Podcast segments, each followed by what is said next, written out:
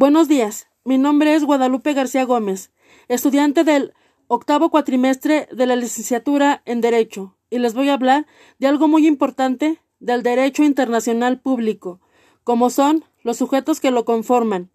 Ellos son los estados, que son organizaciones políticas formadas por un conjunto de instituciones burocráticas estables, las organizaciones internacionales, que son grupos que se extienden por encima de las fronteras de un estado, y que adoptan una estructura orgánica permanente.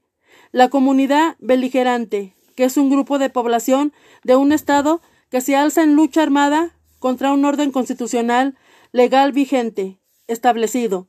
Los movimientos de liberación nacional, que son los que pretenden la independencia política de una nación sometida a dependencia. El individuo, que es la persona física que tiene derechos y obligaciones dados por el ordenamiento jurídico la Santa Sede, que es la sede del Obispo de Roma, y la Orden de Malta, que es una orden religiosa laica de la Iglesia Católica. Eso es todo de mi parte. Gracias por su atención. Que tengan un buen día.